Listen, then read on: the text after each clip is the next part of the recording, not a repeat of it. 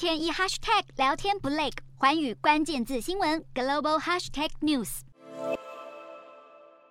日本防卫省的公告显示，截至七月底，美日在二零二二年共举行五十一次双边演习，而二零二一而二零二一年前七个月是三十四次，等于增加百分之五十。美日军演次数上升，适逢北韩今年以来三番两次试射飞弹，以及乌克兰战事爆发后，俄罗斯和中国军队频繁在日本周遭活动，而且这个月解放军侵扰台海发射的飞弹更首次落入日本专属经济区，凸显日本也可能卷入两岸冲突。海上安全方面，日本自卫队则与美军进行二十九次联合演习，比二零二一年增加约百分之三十。美日关注的领域包括东海和南海，以及日本管辖的钓鱼台列屿等等。这也是日本，这也是日本离台湾最近的地方。不止美国、俄罗斯入侵乌克兰后，自卫队也积极与其他伙伴，包括四方安全对话成员印度、澳洲等国进行多边军演。在今年夏天环太平洋军演中，更首次假想日本面临存亡进行演练。